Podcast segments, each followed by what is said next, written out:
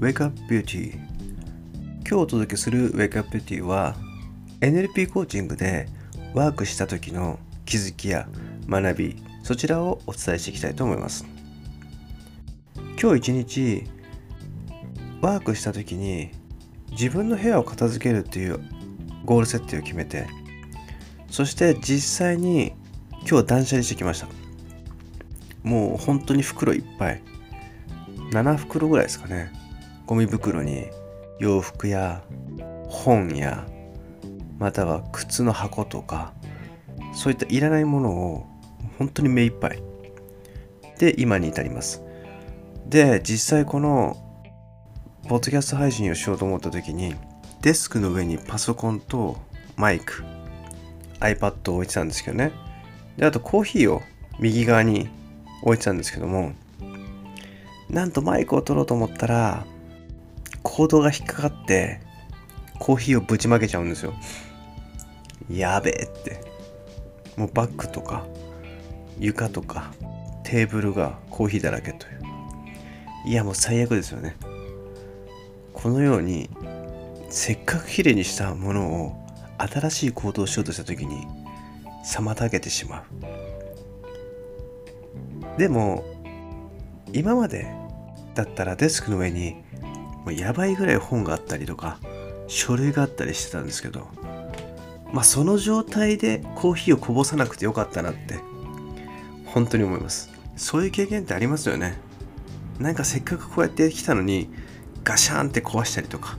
あと一歩のところで振り出しに戻ったりみたいな、まあ、そういうのをちょっと笑えたりするといいかなって。さあ今日はですねコーチングのワークの中で何か行き詰まってたりとか目標設定をクリアできない自分が今いたとします。でも40年後自分がおじいさんになった時にはもうその問題はすっかりクリアしてるという自分を想像してみてください。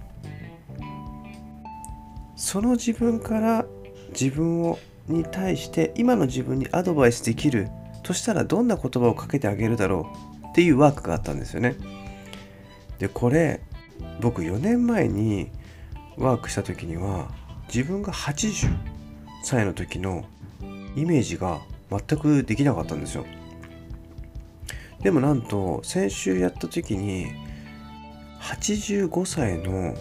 すごく元気で生き生きしてる自分の姿が想像できたんですけどこの4年間の間に何が変わったのかなってなんかすごい面白いなって思いましたね。前は想像できなかったけど今の自分だったらそれが想像できて未来の自分から今の自分に対してその時はすごい大変だったけどそれを乗り越えたらさらに新しいステップがいけるよみたいなそんなアドバイスをいただいたんですよね。なんかそういうこう4年前にできなかったことが今の自分だとできるっていうそういう新しい発見。もう一つ目は僕はよくまあこの配信でも伝えるんですけども目標設定を自分で決める。人が3年でやることを1年で終わらせる。まあ周りからしてみると結構急いでる？生き急いでる感じがしてたりとか、まあ、よく言われるんですけど、まあ、あんまり気にしなかったんですよね。で今回まあその違うワークをした時に気づいたのがまあ別に焦んなくてもいいんじゃないのとかまたは必要になった時にタイミングが来るよみたいなそんなメッセージをもらったんですよね。そっか。今までなんかこうこうしないといけないなとかもっと早くしたいなとかって思ってた自分の中で実は決めなくてもいいことってあるんだなって。そこはちょっと僕の今までの価値観であんまりなかったことなのでもしあなたがゴール設定が決められなかったりとかなんか決めるのが嫌だなって思ってる人がいたら全然決めなくていいんじゃないかなって今だったらお伝えできますね。決めたい時に決めればいいし決めたくなったら決めたらいいって。そんな感じのワークを僕は体験しました。お前言ってること全然違うじゃんって言われるかもしれないですけどまあちょっと感じたことをお伝えしていきます。まあぶっちゃけ僕は正直早い方が好きですよ。1日でも2日でも早くやっぱり先に行きたいっていうのは思ってるんですけどまあ別に決めなくてもタイミングが来れば自然とそういう風になっていくっていうのが分かれば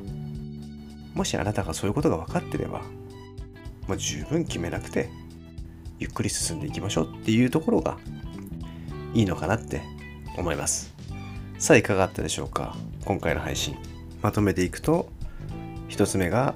未来の自分からリソースをもらう。また今未来が見えなくても何年か経った時には未来が見えるかもしれない。そして2つ目は、まあ、別に今急がなくてもタイミングは来るから決めなくてもいいんじゃねえかなっていうようなそんな新しい発見ですね。さあ皆さん何か参考になっていただければと思います。では次回の Wake Up Beauty の配信をお楽しみに。